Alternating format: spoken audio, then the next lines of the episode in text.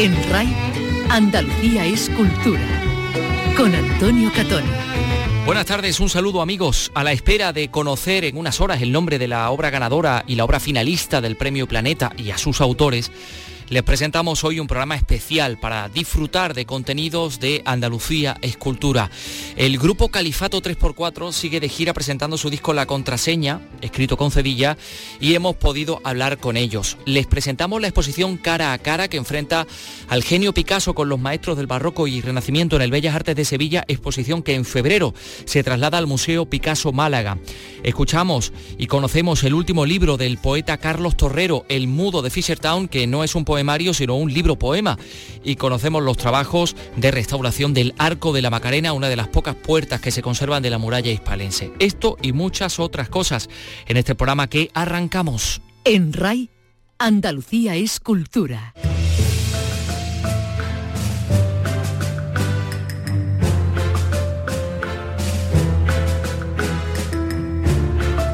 Vicky Román ha estado en el Museo de Bellas Artes de Sevilla, que acoge desde hoy esa exposición cara a cara Picasso y los maestros antiguos que ha inaugurado el presidente de la Junta se va a ver, eh, poder ver hasta, eh, no sé hasta cuándo exactamente, en el Museo de Bellas Artes. Hasta febrero, por eso también el año que viene, a partir de febrero, que termine en el Bellas Artes, pasará al Picasso Málaga. Bien, perfecto. Es una muestra que, bueno, pues ya saben ustedes, plantea un diálogo entre siete obras de maestros de la colección de la Pinacoteca Sevillana con nueve obras del pintor malagueño. Las siete, evidentemente, las aporta el Bellas Artes y las nueve de Picasso, el Museo Picasso Málaga, ¿no? El Museo Picasso Málaga, de la fundación también, de, la familia, ¿no? del pintor. Bueno, la obra de Picasso se puede ver en diálogo con la de maestros pues, como el Greco, Zurbarán, también Pacheco, Diego Bejarano. Están repartidas en dos salas, en la planta baja y, también arriba. Empezando por abajo, porque así es como se hace la, visita, eh, tenemos las dos que lo ponen en relación con el Greco y con Pacheco. Y abriendo en realidad eh, la muestra está esa reinterpretación que el malagueño hizo ya eh, en los 70, creo, del retrato del Greco a su hijo Jorge Juan y que por cierto ya comentamos que es la imagen del cartel de esta exposición. De lo que suponen estos diálogos artísticos nos ha dado más detalles el conservador del Bellas Artes, Ignacio Cano. Es una distribución de obras de Picasso a través del recorrido del museo en el que se destaca la comparación de esa obra de Picasso con alguna otra en concreto. Eh, por ejemplo, eh, un retrato de Picasso con un cuadro del Greco inspirado en, el otro cuadro, eh, o la comparación entre bodegones del siglo XVII con bodegones de Picasso, o personajes vestidos un poco de manera teatral del siglo XVIII con un personaje de Picasso. Eso está distribuido en siete ámbitos a lo largo del recorrido del museo, en el que se comparan en total 16 obras, 9 de Picasso eh, y, 8 del museo, eh, y mm, pertenece a todas las épocas de la producción de Picasso, ¿eh? desde los primeros años en el que él tiene muy clara todavía la influencia de la tradición clásica española, el Greco, Velázquez, que él conoció en sus años de estudio en Madrid, hasta el final de su vida, donde eh, eh, tenemos en el museo obras eh, firmadas de los años 70, en el que todavía Picasso recuerda muy bien la tradición clásica española como una parte fundamental de su manera de concebir la obra de arte. Hay obras de pintores sevillanos como Zurbarán o Pacheco, hay obras de pintores españoles o de pintores italianos. Se trata de destacar el papel de la tradición de la pintura clásica eh, en la obra de Picasso. Y por eso está Cornelius Gisbrecht o eh, eh, Giambattista Carracciolo, que es un pintor italiano tenebrista mm, del seguidor de Caravaggio bueno, pues cómo representa eh, lo, tremendo de la muerte, en el caso de Carracholo de un martirio, y cómo también la muerte está presente eh, en la obra de Picasso, en sus bodegones eh, y, en, su, temática de objetos en sí mismo. ¿no? Digamos que el primer desafío es ese, comparar a Picasso con los maestros de la pintura, los maestros clásicos de la pintura, viendo que efectivamente existe un nexo profundo entre Picasso y los maestros clásicos. Eh, Picasso es un pintor que eh, se apropia eh, de lo más moderno, se apropia de la vanguardia, pero también se apropió de la cultura clásica y eso subyace a lo largo de toda su carrera. Lo que él aprende de joven no lo olvida, tanto bueno, cuando está pues, aprendiendo con su padre, etcétera, y fue fundamental su estancia en Madrid donde se enfrenta al Greco, se enfrenta a Velázquez y bueno, ahí está el Museo, de, el Museo Picasso de Barcelona, donde está volcada toda esa tradición de la pintura española en Picasso, ¿no? con sus estudios sobre las meninas, o con ese fue un, impacto eh, fundamental en la obra de Picasso, ¿eh? y que aquí se muestra. Bueno, lo que está viendo es que existe un nexo, una reflexión por parte de Picasso de los maestros antiguos. O sea, ve cómo Picasso interpreta al greco.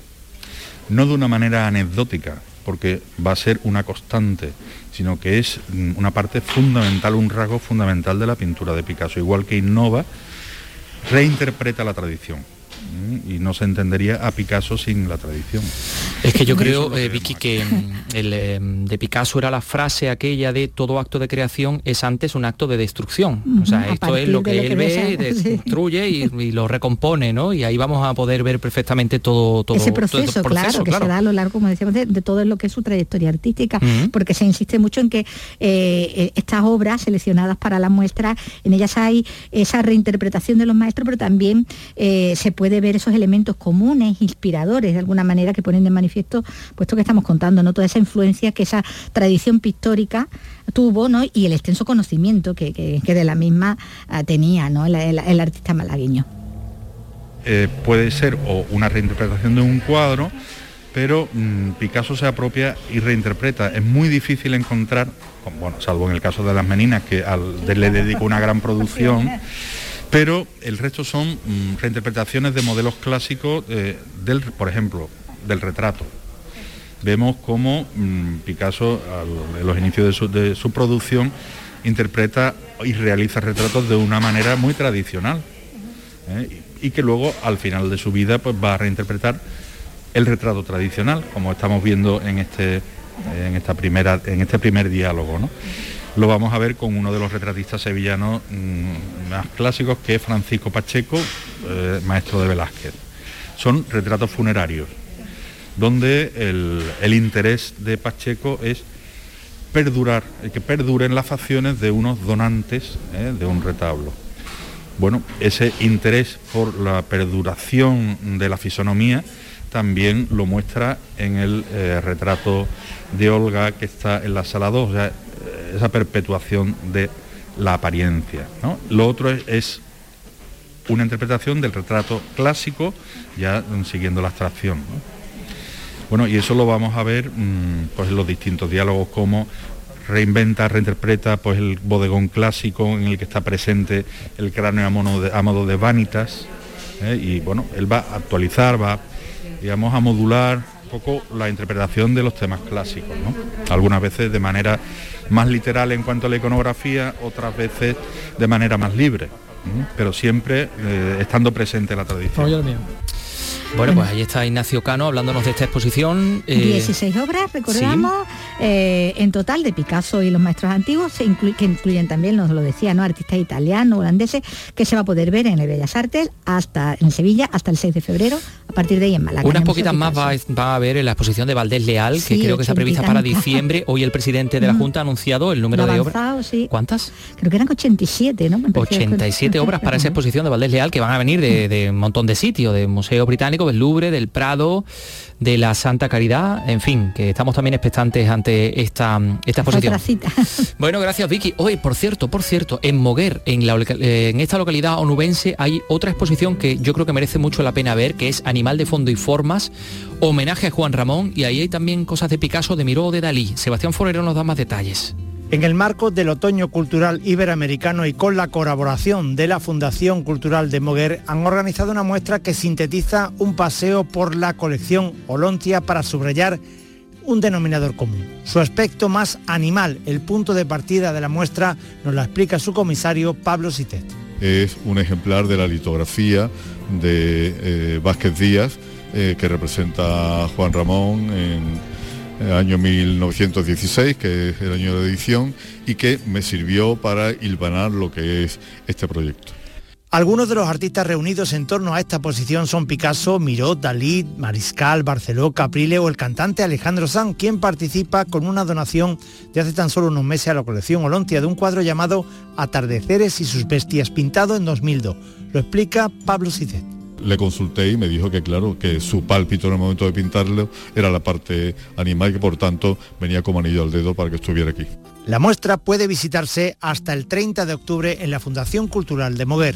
Vaya, Carlos López, buenas tardes. Buenas tardes. Esto tiene muy buena pinta. Pues la ¿eh? verdad es que sí. Ahí está Picasso, Miró, Dalí, pero yo no sabía que Caprile, que Lorenzo Caprile debe ser el diseñador.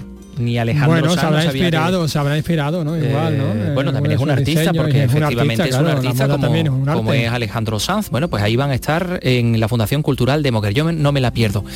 Eh, Carlos López, Dígame. ¿es cierto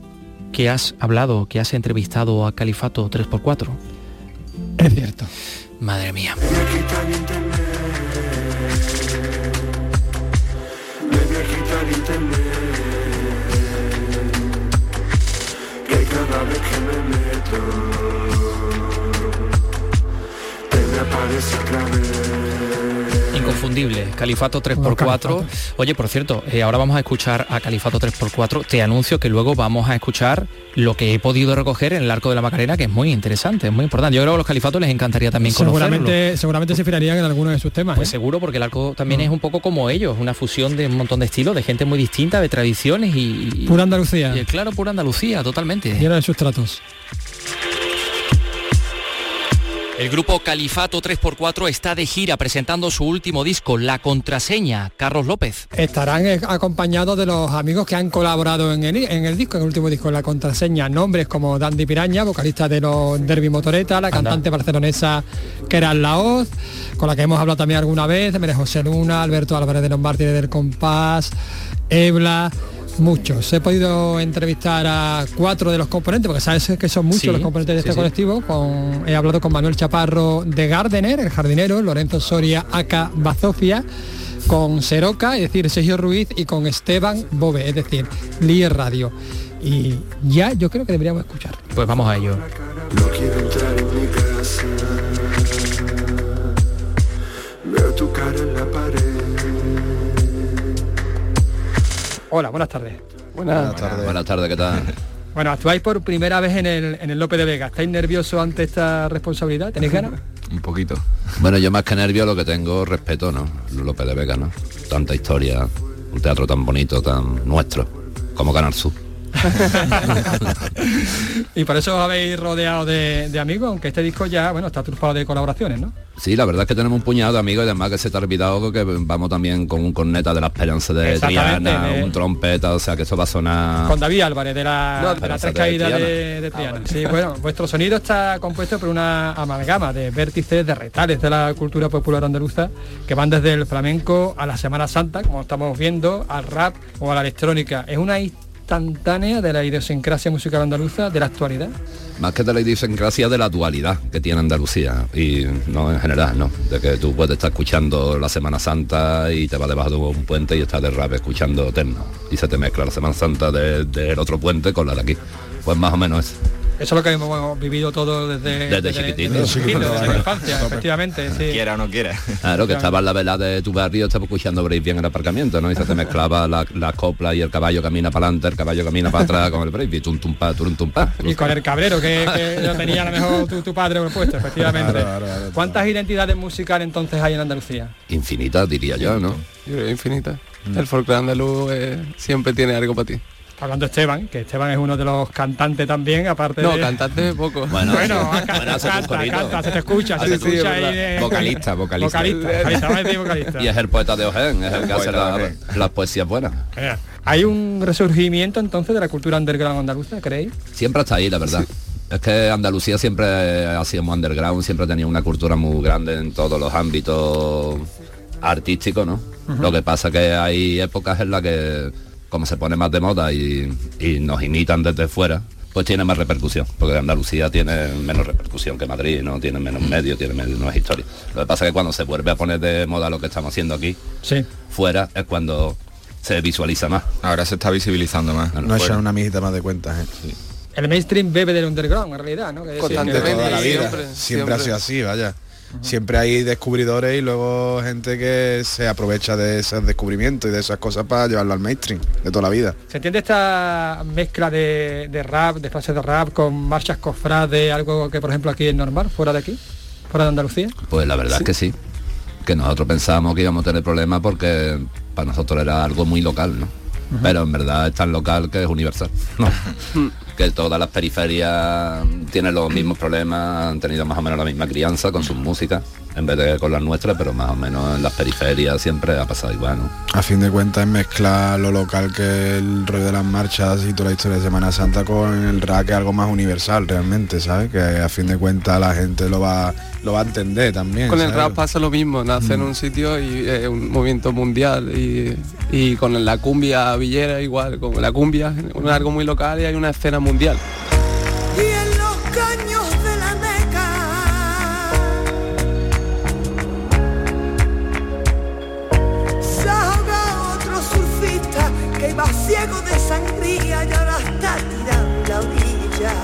¿Habéis pensado en mezclar también, en incluir ritmos iberoamericanos? Eh, no te vamos a contestar. es que tenemos una cosilla ahí que Está por ahí, está, por claro, ahí, está está, claro. está al caer. Cada vez estamos más latinos, la verdad. No me digáis que acabo de dar en el clavo. sí. Has dado en el clavo totalmente. Hombre, ya en el, di- en el disco ya teníamos un, un palo de ida y vuelta que es la Guajira, ¿sabes? Sí, que eso también tiene su, disco. tiene su conexión con la música latina también. Y ahora hemos hecho unas cositas, Sí. un, un homenaje a... Sí, porque va a salir ya, ¿no? Para el 20, sí, no sé, Lola Flores. hablar. Sí, un homenaje. A Lola Flores con unas cuantas colaboraciones en las que le hemos metido algunos ritmillos más latinos.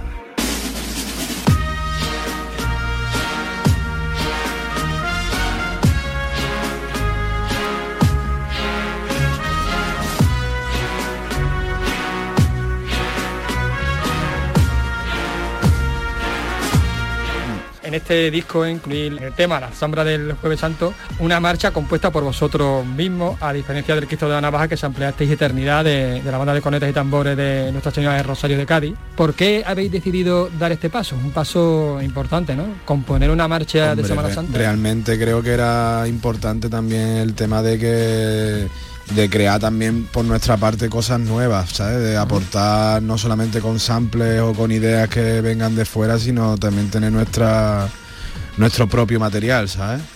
Y de demostrar también un poco que nosotros también podemos hacer ese tipo de cosas también, ¿sabes? En este disco habéis sido más valientes, habéis dado un paso adelante en la creación. Sí, hemos seguimos teniendo samples porque el sample no nos lo va a quitar nadie en la vida. No somos Es productores de música. de música Mm. electrónica, entonces el sample es lo nuestro.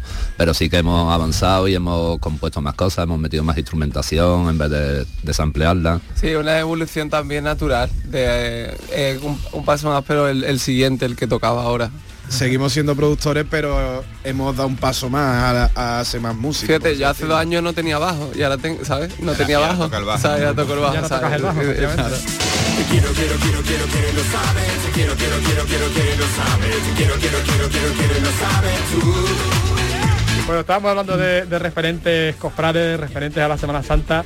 Bueno, el tema anterior no es el único tema al que hacéis referencia, porque en Te Quiero y lo sabe, pues también, ¿no? Le rendís un homenaje, digamos, a, a los camaristas, ¿no? A estos camaristas que tenemos en Andalucía, ¿no? Sí, Sí, aparte que tú sabes, eso es porque nosotros eh, cada vez que vamos a hacer un videoclip o confiamos en alguien y, y le damos el tema. Y ellos fueron, Crio Crea, fueron los que le dieron la vuelta. Y los que Sí. dijeron, pues vamos a enfocarlo en los camaristas que llevan toda la vida aquí, que quieren a la Virgen más que nada en el mundo, que están metidos ahí en un mundo mm, religioso en el que se supone que no están bien vistos, pero sin embargo... Todo el mundo sabe que Sí. están ahí Claro. y, que, y que funcionan ahí, vamos. Je- Jessica y Hugo ahí se lo marcaron con el giro de guion para darle la vuelta a la canción, porque la canción, sí, el- la- una referencia era un documental de Genesis que, que de Bala o Genesis a Lady Jane, creo Lady que se Jane, llama. sí. Y claro, él se enamora tanto de ella que se va operando para parecerse a ella y los dos empiezan a ponerse la nariz del otro, en fin, para que, para que con el tiempo se parezcan los dos físicamente. Androgenia se llama Y, eso, creo. claro, y entonces ellos cogiendo, vieron el documental, cogieron esa idea, la idea del camarista y, Y uni- uni- y lo unieron, ¿sabes? Que por amor, ¿sabes? El Unir- se quiere sí, parecer a la Claro, que está Claro. enamorada de ella, que... Bueno. Tú vienes vendiendo bolsa, tú vienes vendiendo bolsa, una que son amarillas, tienen dentro polvo rosa. ¿Y en la contraseña hay más folclore o más vanguardia? Psicodelia. Más psicodelia que el anterior, eso sí es verdad. Sí, mucha más psicodelia. Tiene que ver. y vanguardia partes iguales, en realidad. Y este disco creo que, que surgió cuando terminó el confinamiento. ¿Eso os ha dado, digamos, cierta oscuridad? Veníamos todos de estar prácticamente tres meses encerrados, ¿sabes? Debíamos, pues imagínate, de tres meses encerrados en la casa sin poder prácticamente hacer quedadas con nosotros y fue como un poco una liberación pero también de todo lo que habíamos pasado en todos esos tres meses sabes y se notan las melodías también y en la forma en que lo enfocamos de que no estábamos a lo mejor en el memo- mejor momento en el que nos podíamos encontrar tan anímicamente todos No, pero refleja, Pero- una, un- refleja una reali- lo que se lo que vivimos en ese momento Claro, exacto. claro. Entonces, pero refleja esas partes, pero también refleja ese momento eufórico de salir, Claro, de exacto. disfrutar y de pasárnoslo bien. Tus ojeras son dos manchas de café, ay que me quitan el sueño. Bueno, volvéis a incorporar también otra sevillana. En el primer disco era Puerta de la Carne y en este os vais directamente a una calle de Real, de Real de la Feria, Pascual Merced 33, una dirección, por cierto, con sorpresa final. Hay que decirlo. Que Eso, la, la letra la escribió Curry, no sabía que, que la, que la caseta era de la policía. Solo que es que rimaba. Tío, pero es Y verdad. por eso de- de- decís al final que se vuelve, ¿no? Bueno, Claro, pero, pero claro, él, él- Pero no él lo sabíamos O sea, él, él no, era la historia de que no se pasó, a lo mejor por, tim- por, por cualquier motivo, ¿no? Por, por no me pasé, por timidez, por lo que pueda, porque al final no, pero encima el plano que le añade la policía ya es, ya es de WhatsApp. para demostrar que las personas nacidas humildes y criadas en la calle tenemos una gran potencia de inteligencia, de arte y de cultura que hay que protegerla y ayudarla a que se enteren los gobiernos. Bueno, el humor y la ironía está muy presente en vuestro trabajo, por ejemplo, en el carrito de los helados, pues incorporáis la voz del mítico Penumbra. Así, Los andaluces somos la primera potencia mundial extraterrestre. Que se enteren los gobiernos. Exactamente. Bueno, digamos que con el humor la- el mensaje entra mejor, ¿no? Porque al fin y al cabo lo que hace el Penumbra es un poco reivindicar pues el underground, la cultura, digamos, de la calle, desdeñada, ¿no? Claro que el penumbra, vale, estaba loquito, puede que estuviese loquito, no, pero dice verdad de como puño, ¿no? Sí, sí, sí. No porque en el sample que metemos que dice algo así como que, que no nos vamos a quedar entre dos aguas, que vamos a evolucionar y que la gente humilde, criada en la calle, tiene un potencial de inteligencia increíble que hay que protegerlo y que se enteren los gobiernos. Eso es una verdad como dos Como puños, puño. vamos. Claro es una sentencia flamenca, ¿no? Claro, cuando tienen lucidez te dejan, seco, te dejan seco. vale. Dice tú, "Ah, lo que acaba de decir este hombre.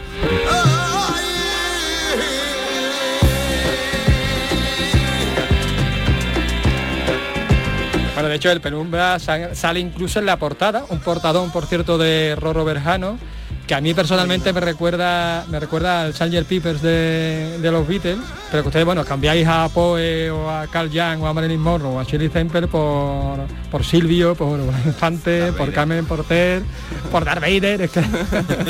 Es que está todo hilado, porque si te das cuenta, el que hizo esa portada fue el que hizo la mascota del Expo 92, Curro, ¿no? Sí, sí. Está todo hilado, está todo hilado. Nos tenía que llegar, por alguna manera. La intención era un poco esa, ¿no? Tomar esa idea de los Beatles, ¿no? Es que Y- no había intención.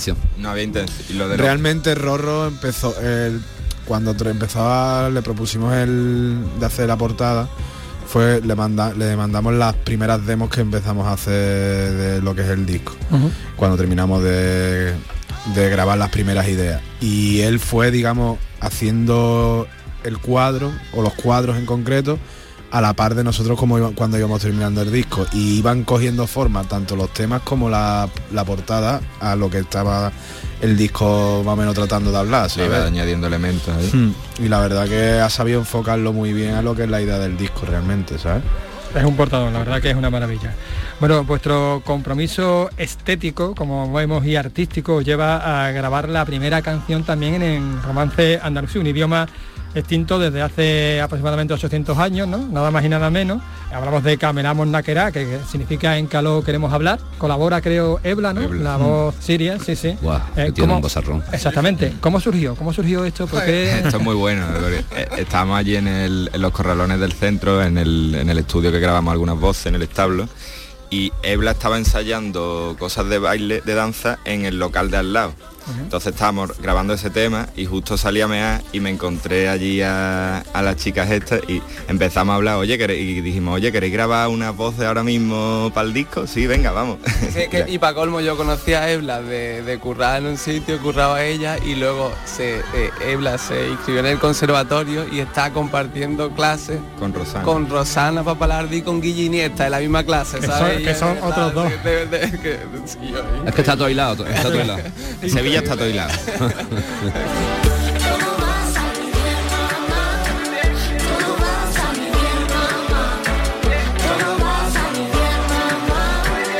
está en Sevilla y más allá, porque llegáis a Barcelona también, ¿no? En todo iba a salir bien mamá, colaboráis con una de las artistas más interesantes, creo yo, del panorama actual de música más o menos andaluza. Ella es que era Laoz, ella es barcelonesa, pero de origen andaluz. ¿Por qué decidisteis eh, colaborar con A ella? ella la conocimos en la cárcel. En la cárcel, fíjate. nada más y nada menos. En la modelo. En la modelo En de la modelo. Bueno, que era, esto lo tenía muy, muy fuimos, oculto. fuimos a tocar la modelo y estaba ella, vamos, ya más o menos la conocíamos de antes Sí, y habíamos te- pensado en hablar con ella. De hecho le dijimos cuando lleguemos allí hablamos contigo que tenemos unas cosillas que existen. pero la conocimos en el talego, vamos. Bueno, además, incluís un estribillo en este tema eh, que hacéis sobre el Everything Be Alright de, de Sweet Boss, eh, un rollo ahí como, como reggae. Sí. ¿Y eso cómo sale? ¿Cómo surge? Eso- Nirvana, Bob Marley. Es que sale- comienza como grunge, ¿no? Claro Con que- ese- Eso surge como surge. La- el cachondeito de la casa, estamos ahí dándole vueltas y vamos por aquí, pues por allá, venga, pues por aquí, pues por allá, pues claro que sí. Es que como somos cinco personas de cinco edades diferentes, con cinco patajes culturales diferentes, pues tú estás metiendo un tecladito a lo mejor y el otro dice, hostia, pues le entra esto, y el otro dice, hostia, pues le entra aquello, ¿sabes? Que cada uno, tenemos siempre las cabezas activadas Y cada siempre uno intentando es lo suyo. ¿sabes? Y Cada sin uno- prejuicio ninguno. Claro, claro, claro. Bueno, en el carrito de los muertos sentáis la base de lo que puede ser el tema, digamos, más flamenco, más puro del disco. Elegiste a Andrés de Jerez, además, ¿no? Para meter, que por cierto, lo metís por autotune, esto como, como sale también. Tiene algún quejito por autotune que yo creo que eso es innovación. Nadie es le ha metido autotune a- al flamenco quejido. rancio, al quejido Y rancio, menos Andrés de Jerez. Ahora eh, a ver si va a venir para próximamente, a ver si ya por fin lo conocemos en persona, que lo voy a intentar. Yo lo y, es, conozco. y es el tema más serio, es el tema más serio. Sí, no, que es, sí. es que tiene de todo. Además es un tema que para mí es el mejor del disco, Sí, mí, personalmente. para mí también. Además es un tema que se creó, ¿no? Se le mandó a Andrés de Jerez cuando Andrés no lo devolvió, el tema era ya un temazo. Se le mandó a se mandó? A Dispón. a J. Landau Arispón que nosotros nos creíamos que no iba a cambiar mucho, pero sin embargo cuando nos trajo el, el- el tema con el bajo, eso se había ido ya, era otro tema Era diferente. una súper línea de bajo que cambiaba el rollo totalmente y, y lo luego, ya- luego se lo mandamos a, Sí, al Mango.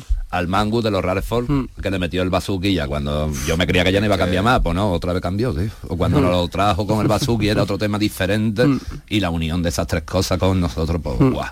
Es que este disco, eh, como estás mencionando ahora, tiene muchísimas capas, tiene es muy denso y tiene muchos vértices, muchas aristas, muchos matices.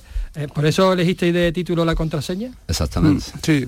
Porque si Sí, lo hombre. llamás de otra manera pero Sí. al final fue la contraseña porque hay que ir descifrando todos los matices Sí. las aristas todas las capas de dónde viene una cosa de dónde viene otra Cada escucha es distinto, por lo menos a mí me lo parece. sí Pues muchas gracias por atendernos, Califato 3x4, Manuel Chaparro, Sergio Ruiz, Lorenzo Soria y Esteban Espada. ole Hola ahí. Y bueno, nosotros nos quedamos con este trabajo que es, lo digo ya, Canelita Rama. ole Ole.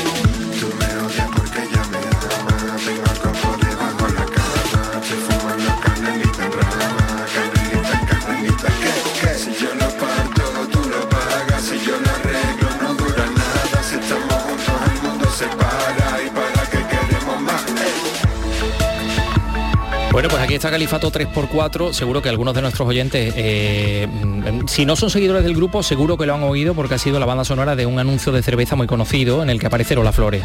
Ha sido la banda sonora de, de varias claro. cosas ya, sí, sí, de varias y, cuestiones. y sí. bueno, y hacen cosas geniales como estas que estamos escuchando, Canelita en Rama, o la propia portada del disco La Contraseña, que acabo de ver esta recreación del Sgt. Pepper, pero en, en una clave en una, clave, andaluza. claro, eh, con sí, bueno, Infante, con una clave más, de las más bien 3000, sevillana, con porque Silvio. está delante del paso de la canina, eh, ahí está Silvio, el Penumbra, eh, el indio de las 3000, eh, el, el Bar Duque, en fin. Darth Vader. Sí, eh, y hasta un nazareno en el ropón, un nazareno de, del Santo El Entierro. muñidor. Califato 3x4, bueno, eh, son tan diversos como la propia historia del arco de la Macarena que van a conocer enseguida. Son las 3 y 32. Andalucía es cultura. Con Antonio Catoni. Pues aquí les traemos un libro, lo último del poeta Carlos Torrero. Con él ha hablado nuestra compañera Vicky Román.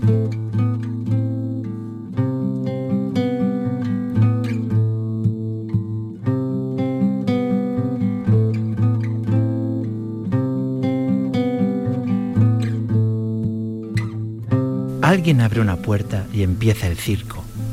Unas motos de agua, como insectos cojos, cruzan el paisaje. ¿Qué hacer con sus ruidosos vientres y ese olor tan repulsivo de carne a la brasa debajo de las sábanas? Oh, la poesía siempre tan aburrida. Debajo de las sábanas 8, 7, ocupándose del fugaz paso del tiempo y de la hierba húmeda y, cómo no, del amor. Hay quien pone una coma entre sujeto y predicado, y los hay que, teniendo una voz de hembra de azulón salvaje, no hablan. ¿Quién es más criminal?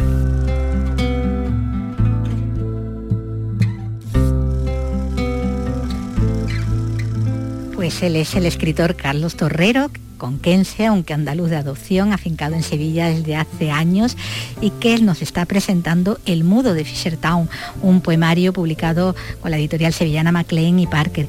Hola Carlos, ¿qué hay? Hola, encantado de saludarte. Bueno, pues nos traes este poemario que en realidad, bueno, es un solo y largo poema de más de 600 versos. Sí, eh, es un, un poemario muy especial, es un poema eh, entero eh, que conforma el libro, que tiene cerca de, de 700, de 700 líneas, digo yo, espero que, que tenga algún verso. Y, y sí, es una, es una propuesta arriesgada en el sentido de que hoy en día, pues, digamos, sobre todo también en poesía y en todo, pues, se, se apuesta más por, por cosas más fragmentadas, por, por la urgencia de- del consumo, de las lecturas, de, de la vida que llevamos. Pero, pero creo que tenía que ver mucho con lo que, con mi forma de ver el mundo, mi forma de entender la poesía y la literatura.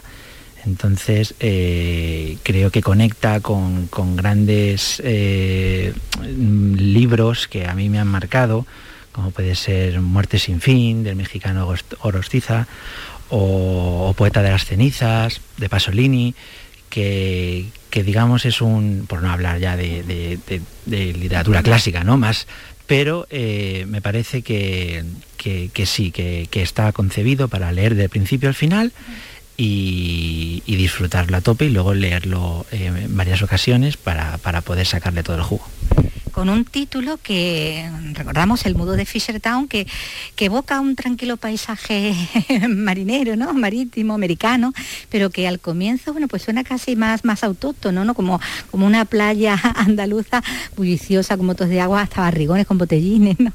Sí, sí, es, es un poco lo que quería, ¿no? Conseguir eso, esas dos atmósferas, ¿no? El, el- el tono lo tenía muy claro, eh, que es el, poeta está en la playa, digamos, eh, y, y como él, eh, es un diálogo que se desdobla dentro de él, y, cómo mm, percibe todos los estímulos que, le rodean, y en una playa que puede ser de, podría ser de Huelva perfectamente, y cómo de alguna forma el poeta digiere todos esos estímulos y le, y le, le- sugieren otras reflexiones en torno a la vida, a la propia literatura, al propio, a la propia poesía, porque también tiene mucho de, el poema de metapoema, ¿no? de reflexionar acerca de lo importante que es la palabra y el silencio, que muchas veces malgastamos demasiado la palabra. Bueno, los versos están llenos, como, como bien dices, ¿no? de, guiños a, a poetas, también a novelistas que, que se presumen están entre tus, tus referentes también literarios. Ahí hay ecos de, eh, de Fante, no sé su pregúntale al polvo, ¿no? que está muy, muy evidente, pero bueno, también eh, en esa nómina de, de- poetas que aparecen por aquí, por, por entre los versos, o un andaluz de Huelva, antes que mencionabas como Juan Cobo Wilkins, ¿no? Sí, eh, bueno, yo soy un, sobre todo, antes de, siempre digo que antes de, de escritor, eh, o sea, o de narrador y, y poeta, soy, soy un gran lector y, a mí me, siento influenciado por, todo tipo de, autores que me interesan, ¿no?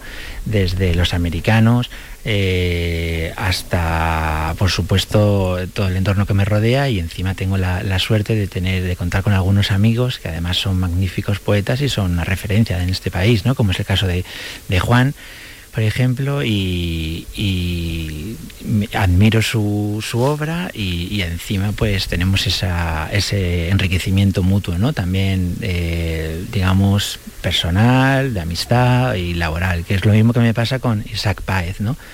que es el, el que accedió a, a- prologar este libro, porque de alguna forma también fue gracias a un libro suyo que me leí que- que empujó, eh, me empujó a, este reto, ¿no? El de poder eh, escribir un poema tan largo, pero que yo que, tuviese el ritmo que, que- que quería y que, y que fuese muy potente, ¿no? Que era lo que realmente yo me, mm, quería hacer, ¿no? Y luego, eh, sí, a mí me gusta siempre en todos mis libros dejar como semillas eh, para que el lector también tire de, esos hilos, ¿no? Yo cuando soy lector también me, encanta que unos libros me lleven a otros y ya como escritor, pues si encima me invitan a escribir, de alguna forma son lecturas que también me ayudan a escribir o me empujan a escribir, pues más enriquecedor. Bueno, como bien dices, no es un es un poemario, poema, poema, poemario, eh, muy metapoético eh, por todo lo que contamos, donde la poesía, los poetas están muy presentes desde, desde bueno, desde las primeras líneas, ¿no? Desde los primeros versos, eh, donde se está cuestionando, como te escuchábamos, ¿no? Eh, el oficio del poeta, la métrica. La, la poesía en sí misma, ¿no? Eso de, de la métrica, ese contar versos, ¿no? Que el ritmo tiene que estar ahí, eso sí es verdad. Sí, bueno, yo siempre digo que tiene que de alguna forma también eh, los, los que nos dedicamos a la literatura quizás fuimos eh, en muchas ocasiones músicos frustrados, ¿no? Porque en la palabra tiene que haber eh, tiene que haber música, tiene que haber musicalidad, tiene que haber emoción, tiene, si no ya nace muerta. Entonces ya no, no transmite, no llega, no puede ser simplemente un, un, un encadenamiento de, de palabras que, que pueden interesar o más o menos al propio autor, pero, pero nada más, ¿no? A mí ese tipo de literatura pues no, no me interesa y en, y en- y en la poesía pues más, ¿no? Porque digamos que hay efectivamente como esos dos bandos, ¿no? Siempre, o esos dos extremos. Un poco como una poesía muy erudita o muy, como digo yo también, muy hermética, muy ombliguista, que no que, de alguna forma eh, pues solo interesa al autor en realidad sabes entonces por eso también al final la poesía tiene esa entre comillas mala fama muchas veces entre, la gente ¿no? de, de la calle. Y yo lo que apuesto es precisamente por una tercera vía no otra porque la otra parte digamos serían esas propuestas que son un poco más juveniles que llaman poesía pero bueno cada, uno tendrá su etiqueta eh, y que es para consumir otro tipo de es otro otro tipo de textos no que no que no es la poesía eh, que yo entiendo. Entonces a mí me interesaba eh, escribir y es lo que siempre intento escribir algo que de verdad tenga una calidad literaria eh, potente y que a la vez eh, también eh, entretenga, digamos que, que- tenga esa mezcla entre, entre arte y entretenimiento. Y por suerte pues parece ser que, me he quedado cerca porque muchos lectores me están diciendo que más o menos leídos, o sea, más o menos amantes de la poesía, pero que han disfrutado mucho de todo lo que les aporta el libro, porque efectivamente es un libro en verso, es, un, es poesía, pero les ayuda a reflexionar, les ayuda a, entrar en unos terrenos existenciales de una forma muy, muy creativa que, que- que les llega bien, ¿no? Y creo que es importante. Bueno, el hilo conductor de este largo poema es ese mudo ¿no? de, Fisher Town de- del título, alguien que, que está privado de la palabra, lo cual no deja de ser bastante eh, paradójico, ¿no? que aquí sea este el mudo el que habla en diferido. ¿no? Claro, sí, es un, es un símbolo, clarísimamente, eh, el mudo de, alguien que, precisamente eh, pues no creo que nadie más que un mudo pueda valorar tanto la, la palabra, ¿no? Que es un poco lo que yo quería, ¿no? Volver sobre la palabra, eh, desnudarla, no malgastarla, como creo que se hace mucho, se, se hace, se escribe mucho, se publica mucho, se, se habla mucho, todo el mundo opina de todo pero creo que es, es interesante el, el pararse un poco, el frenar. A mí la poesía me ayuda a eso, a, frenar, porque muchas veces es que yo entiendo eso, ¿no? Que la vida es como que se convierte en una persecución hacia la nada muchas veces, y es a través de la poesía en la que, que- yo eh, profundizo y huyo un poco de lo superficial y lo frívolo, que muchas veces vamos, va todo muy deprisa y no, no- no te percatas prácticamente de nada o no reparas en nada. Entonces, pues a mí eh, el mudo de Fisher Town es, significa eso, ¿no? Va por ahí. Eh, por una parte, eh, porque este personaje, que puede ser yo, puede ser otro, valora mucho la poesía, la palabra y el silencio sobre todo. Y Fisher Town, pues es eso, ¿no? Es, una, es, una, es un no lugar que tiene que ver con nuestra infancia, que tanto idealizamos, pero que a la vez es que no existe, porque ya pasó, y que a la vez es un lugar que existe en Estados Unidos, en Carolina del Norte, que también es un sitio muy extraño, porque es como un no lugar, porque es muy pequeñito, pero no, no se sabe si, si- es un condado, si es un pueblo, si es un... mm, Entonces me, me pareció fen- fenomenal el poder cruzar esas dos atmósferas que te hablaba antes, también un poco ese, eh, esa lejanía de, de Estados Unidos, de las Américas y eh, lo más lo más folclore, lo más nuestro de, de la, de la- la nevera, eh, los botellines, la gente en la playa y todo eso. Bueno, la, la voz poética tirada a la segunda persona para hablarnos en realidad desde la primera siempre, ¿no? De, porque ahí está mm, expresado lo más íntimo, lo más personal, las vivencias, las opiniones. Eh, podemos leer también otro, otro fragmento, ¿no? Y Sobre eh, cómo se concibe a- al poeta, ahí en la página 27, no podemos decir por título, ya que no, es, no se trata de poemas independientes, aunque formen un, un conjunto, sino que ahí, ahí lo cogemos en este punto. Y en cambio, aquí estoy, enredado en este poema, que supongo presentaré un día frío de febrero a algún amigo incapacitado como yo para ganarse la vida, porque poeta no sé, pero lo que no soy es un simple hacedor de dinero, de patas peludas y ojos bobalicones. Lo que no soy, eso es seguro, es una camisa con mis iniciales bordadas dentro del Banco Santander. Bueno, eso enlaza con lo que hablábamos antes de esa poesía comercial que existe, ¿no? Y que, y que, bueno, que ahí está, ¿no? Que, que- que- se vende, que se consume, que no tiene na- nada que ver, ¿no? Sí, bueno, yo es que creo que están las antípodas, ¿no? Eh, la apuesta por la cultura, aunque tiene que ser también entretenimiento y tiene que ser industria y tiene que ser trabajo y tiene que ser valorada y tiene que eh, remunerarse porque es un trabajo y un oficio, pero eh, en el fondo la cultura y el arte pues eh, poco tiene que ver con, con estar contando la, como se decía antes, las pesetas, ¿no? O, o el, o el cobre, ¿no?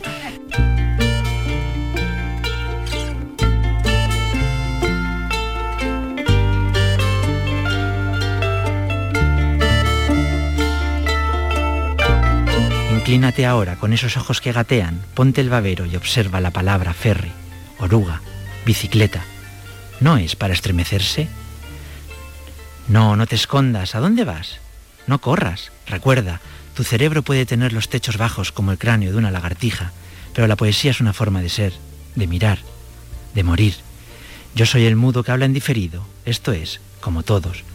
El poeta no es mejor que tú, pero sale ahí fuera, ebrio de vida, a recoger las palabras arrumbadas y las engrasa en su regazo para liberarte de la noche. Oh poeta, chamán de letra heridos, chatarrero de bien, te doy las gracias. Tu oficio consiste en poner esos huesos en fila, uno tras otro, y reconstruir el esqueleto de cualquier animal, planta o cosa. Tal es el desafío. Pero recuerda, ninguna pieza debe sobrar. Pues es el mudo de Fisher Town y es Carlos Torrero que, que nos ha traído este, este poemario. Muchísimas gracias. Un placer siempre a ti,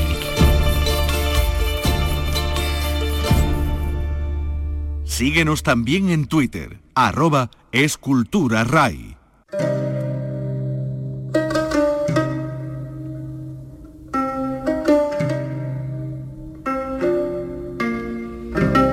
Restauración que está realizando la Gerencia de Urbanismo de Sevilla en el Arco de la Macarena. Los restauradores en estos momentos comienzan a descubrir pues muchas cosas de esta puerta que fue de origen islámico, que fue modificada en el siglo XVI y sobre todo en el siglo XVIII. La gran parte de lo que vemos es data del siglo XVIII pero también han descubierto mm, pues restos de la pigmentación original que es muy distinta al color albero que hoy conocemos.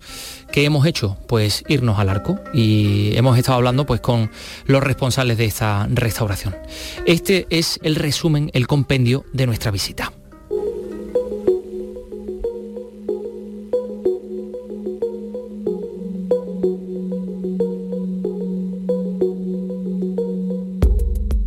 Aquí hay como cuatro o cinco épocas muy importantes. Sí, hay varios... Oscar Ramírez, arqueólogo responsable. Tenemos la primera eh, medieval, islámica, posiblemente con, con dos fases por los materiales que han podido aparecer y además en conjunción con las fases constructivas de, de la muralla.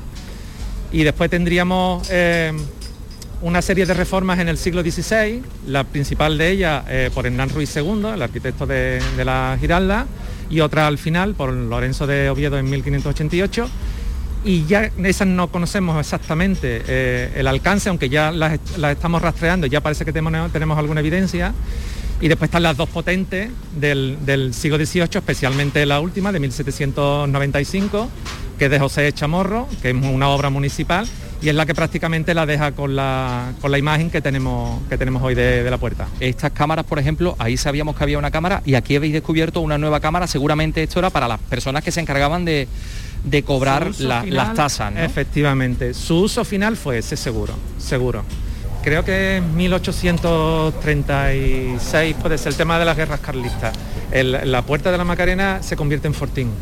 Hacen un foso y un puente levadizo, parece mentira todavía en esa época, para, para, para defenderse de, la, de, la, de, los invasores. Pero en, en 1839 todavía está eh, la puerta sin arreglar, quiero decir que sigue estando el foso y demás.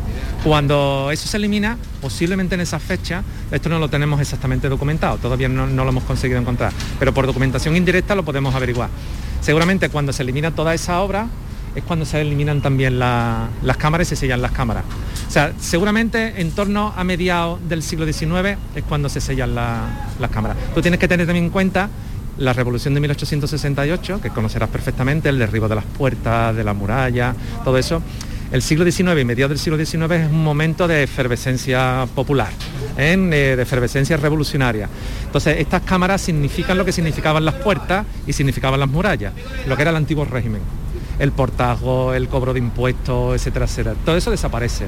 Igual que te contaba antes de los retablos y toda la religiosidad popular, también en esa época empieza a retirarse. Es un momento de, de cierta efervescencia política, ¿no? Sí, está claro, pues me voy a sumar en cualquier caso a esta cámara que ha aparecido, como decimos. Eh, no sé si seré una de las seguramente pocas personas que se asoman aquí desde el, desde el siglo XIX a esta pequeña cámara que tiene como unos cuatro metros eh, de superficie muy pequeñita. Aquí ha aparecido una especie de hogar, un anafe, han aparecido huesos de animales, es decir, aquí vivía alguien que cobraba los impuestos. Está recubierta de, cal, de un color eh, azulado.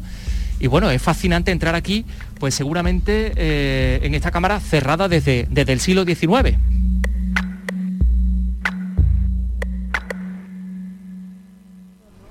Bueno, Oscar, estamos aquí arriba. Bueno, ¿a qué altura estamos ahora mismo?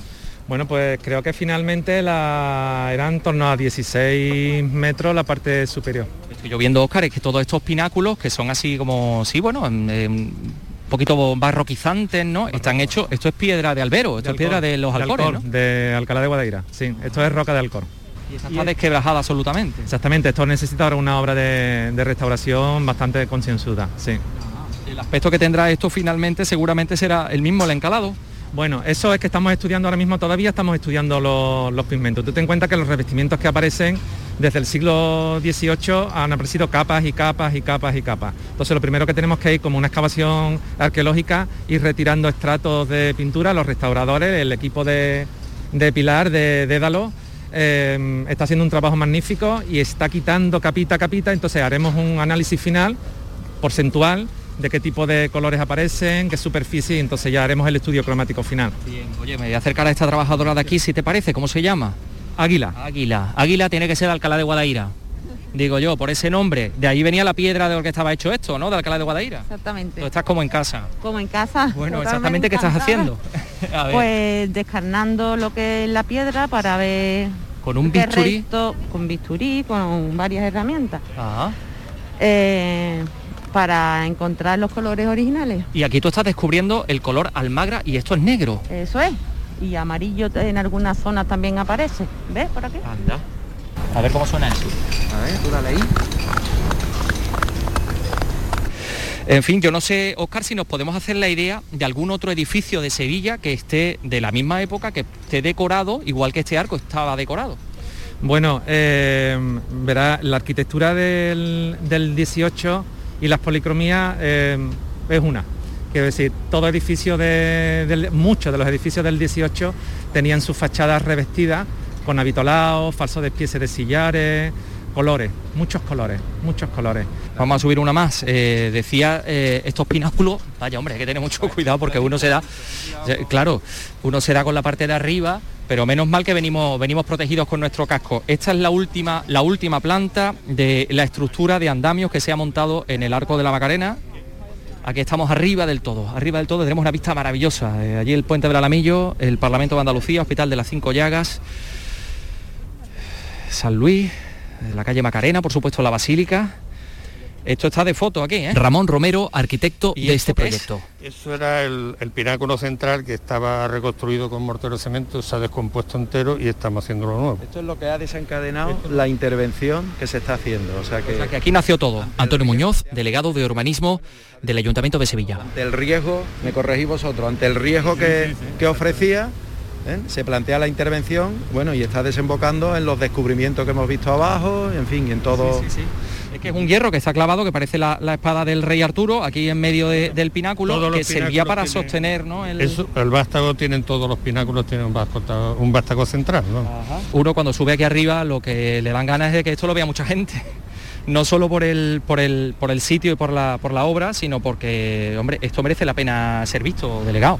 Bueno, esto es un privilegio donde estamos ahora mismo, ¿eh? para que los radioyentes se puedan imaginar, estamos en, en el, encima del Arco de la Magarena, con una vista eh, con la Torre de los Perdigones, la propia Basílica, el, el Puente del Alamillo, el Parlamento y además desde una visita que, en fin, que una vez que termine la obra aquí no se va a poder subir. Por tanto, en este momento, acompañados de los operarios de la gerencia y de la empresa, pues es un privilegio ¿no? poder estar aquí arriba y gozar de estas vistas y poder comprobar la intervención seria y rigurosa que se está haciendo.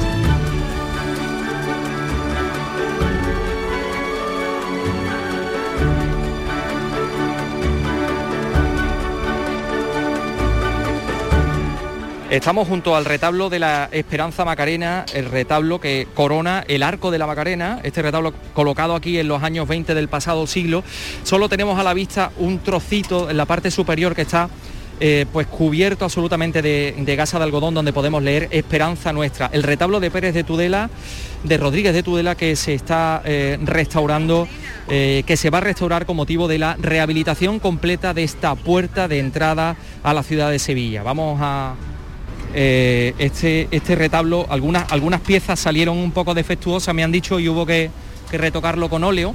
Sí, hace, hace ya unos años tuvo una intervención importante, pero ahora mismo se encuentra en bastante buen estado de conservación.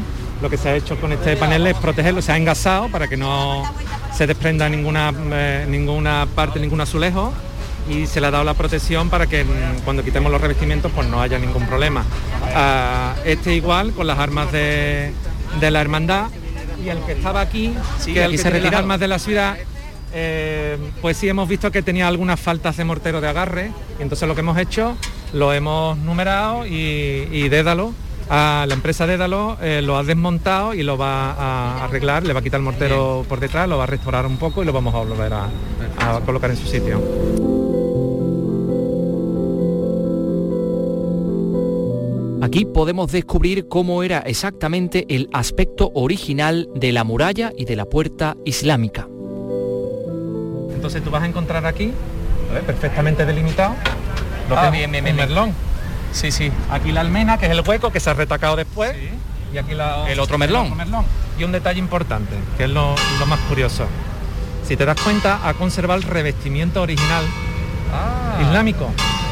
O sea que seguramente este era su tono y era su color en época islámica. Claro, aquí lo ha perdido de tanto revestimiento, del tiempo y demás. Pero cuando se traslada esta fábrica, que todavía no estamos seguros la cronología, pero bueno, vamos a suponer que sea del 18, pues entonces ha perpetuado el revestimiento y lo hemos conservado y podemos decir que este es el color original. Margarita de Alba no la presentas tú, ¿no? Voy a hablar con ella, con Margarita de Alba, que está haciendo una... A ver, dilo tú porque yo no sé exactamente cómo es el término. El levantamiento fotogramétrico para el estudio arqueológico paramental. Fotogramétrico es esas fotografías que vemos en tres dimensiones que han permitido, por ejemplo, pues yo qué sé, saber cómo eran los baños de la calle... eh, Lo hice yo. ah, que también es tuyo, eh, lo, lo de la calle Mateos Gago, ¿no? Es como un escaneo, es un escaneo prácticamente. que es un trabajo realmente increíble, porque eso que nos va a permitir. Bueno, pues eso te permite tener en tres dimensiones el monumento. En este caso el, el arco, la muralla o los baños y, y poder tener las medidas precisas de- del yacimiento.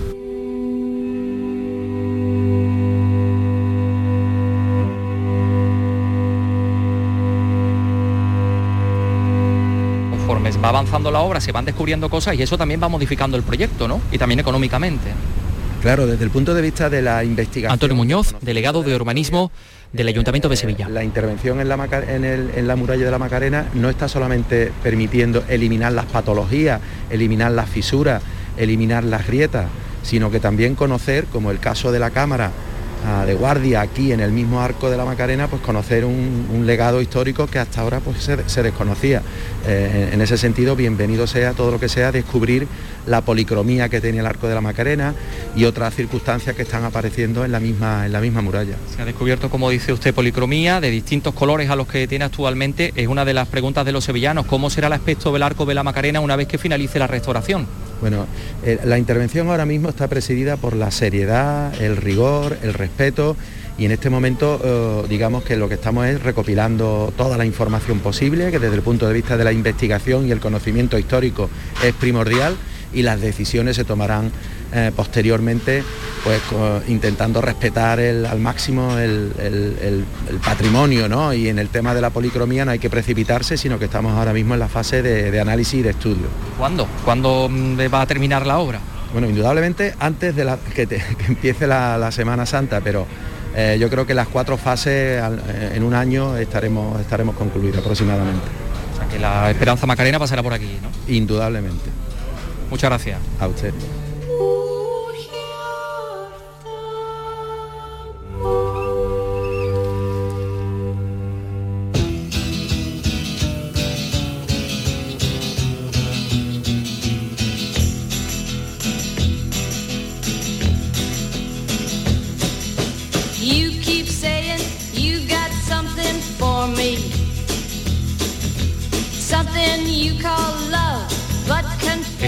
Están hechas para caminar y nosotros continuamos nuestra andadura. El lunes que viene regresaremos a Andalucía Escultura a las 3 de la tarde aquí en RAI a cualquier hora en canalsur.es eh, con la conducción de nuestra querida Vicky Román. Que pasen un extraordinario fin de semana. Adiós.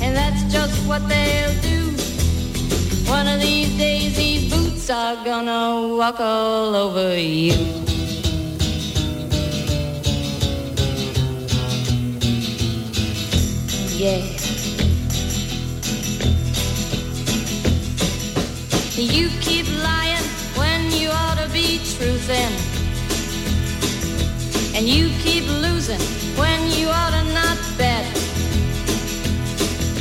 You keep saying when you ought to be a changing.